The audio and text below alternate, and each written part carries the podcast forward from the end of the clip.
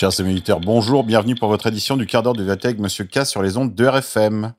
Édition du vendredi 16 octobre 2020. Aujourd'hui, nous sommes la Sainte-Edwige et on fête aussi les Saint-Gall, mais aussi Sainte Marguerite Marie à la coque. Cette humble visitandine de Paris lémonial bénéficie de visions et de révélations qui sont à l'origine de la dévotion au Sacré-Cœur. Elle a été canonisée en 1920 par Pie XI. Née en Bourgogne, c'est dans cette province française qu'elle passera sa vie. Elle devient orpheline alors qu'elle a 12 ans et ses tantes qui gèrent la famille font d'elle un véritable souffre-douleur. À 24 ans, elle peut enfin réaliser sa vocation, répondre à l'amour intense de Dieu. Les grâces mystiques qui accompagnent ces épreuves culminent en 1673 dans plusieurs visions du Christ. Voici le cœur qui a tant aimé les hommes jusqu'à s'épuiser et se consumer pour leur témoigner son amour. Et c'est ainsi que, guidée par le bienheureux père jésuite Claude la Colombière, elle parviendra à promouvoir le culte du Sacré-Cœur d'abord dans son monastère de la Visitation, puis dans toute l'Église catholique latine. Dicton du jour. Le vin de Saint-Gall n'est jamais à régal. Au jardin, il est temps de planter de grandes vivaces comme la rhubarbe, de gauler des noix et d'arracher des navets. Éphéméride. 16 octobre 1995. À l'appel du mouvement extrémiste noir La Nation de l'Islam, une marche est organisée à Washington pour une journée sainte d'expiation et de réconciliation. 16 octobre 1793. La reine de France Marie-Antoinette est guillotinée. In memoriam. Couillonavirus, suite judiciaire, perquisition au domicile d'Olivier Véran ainsi que celui de Jérôme Salomon, des perquisitions aussi au ministère de la Santé, chez Édouard Philippe, Agnès Buzyn et Sibeth Ndiaye.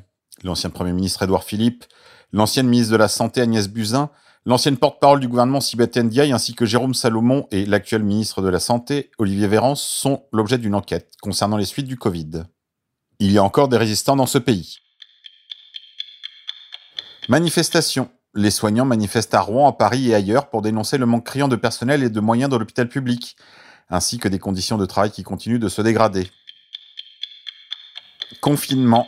Toutes les fêtes privées comme les mariages, les soirées étudiantes sont interdites sur l'ensemble du territoire français, a annoncé le Premier ministre Jean Castex. Quand je vous dis qu'ils vous déconfineront jamais. Coronavirus encore. L'OMS fait un véritable volte-face sur la question des confinements. L'OMS ne peut plus être la caution pour imposer un confinement. L'OMS explique que cette mesure est désastreuse. Tout reconfinement ne pourra pas se faire avec l'aval de l'OMS. Trump va bientôt déployer le remède anti-Covid. L'OMS est contre le confinement. Porter un masque multiplie par 17 le risque d'attraper le Covid. Malgré que la partie soit terminée, le gouvernement, lui, s'entête. Rejoignez la campagne Masque Rouge. Couillonavirus enfin. Plus on porte le masque, plus on attrape le Covid. Sur 100 personnes atteintes du Covid-19, 70 d'entre elles portent toujours un masque, 4 n'en portent jamais. Plus on porte le masque, plus on attrape le Covid. Couillonavirus encore et encore. Selon Dorit Nitzan de l'OMS, il n'y a pas de deuxième vague. Retrouvez cette info sur news.ru slash en slash health slash who-no second wave. International. Michel Obama est-il un homme? Politique étrangère. Réseaux sociaux. Twitter et Facebook censurent un article du New York Post sur Joe Biden, révélant des mails de son fils Hunter Biden, qui accuse le candidat à la présidentielle d'avoir aidé le groupe gazier ukrainien Burisma à échapper à des enquêtes pour corruption. Retrouvez ça dans l'article de nos confrères de lapresse.ca. Facebook et Twitter accusés d'avoir bloqué un article controversé sur Biden. Politique étrangère. Nouvelle manifestation massive contre le gouvernement ce soir à Bangkok. Alors que les autorités ont proclamé l'état d'urgence et interdit les manifestations durant la nuit pour maintenir l'ordre et la paix en Thaïlande. Toute ressemblance avec un confinement de nuit en France serait fortuite. Les manifestants de Bangkok ont fait reculer la police. Une marée humaine a défait la répression après que le pouvoir ait déclaré l'état d'urgence et interdit les manifestations dans le pays. Prenons-en de la graine.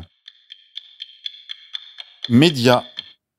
Pourquoi Pierre Hilla n'a-t-il pas pu parler de son dernier livre sur le plateau de TV Liberté, Mondialisme et Sionisme?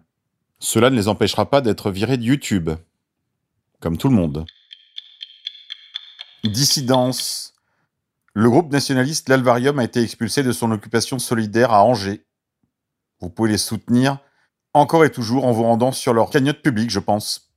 Allez, on se quitte en musique. Je vous propose aujourd'hui Dolan's Pub, Limerick, Irlande, musique traditionnelle irlandaise.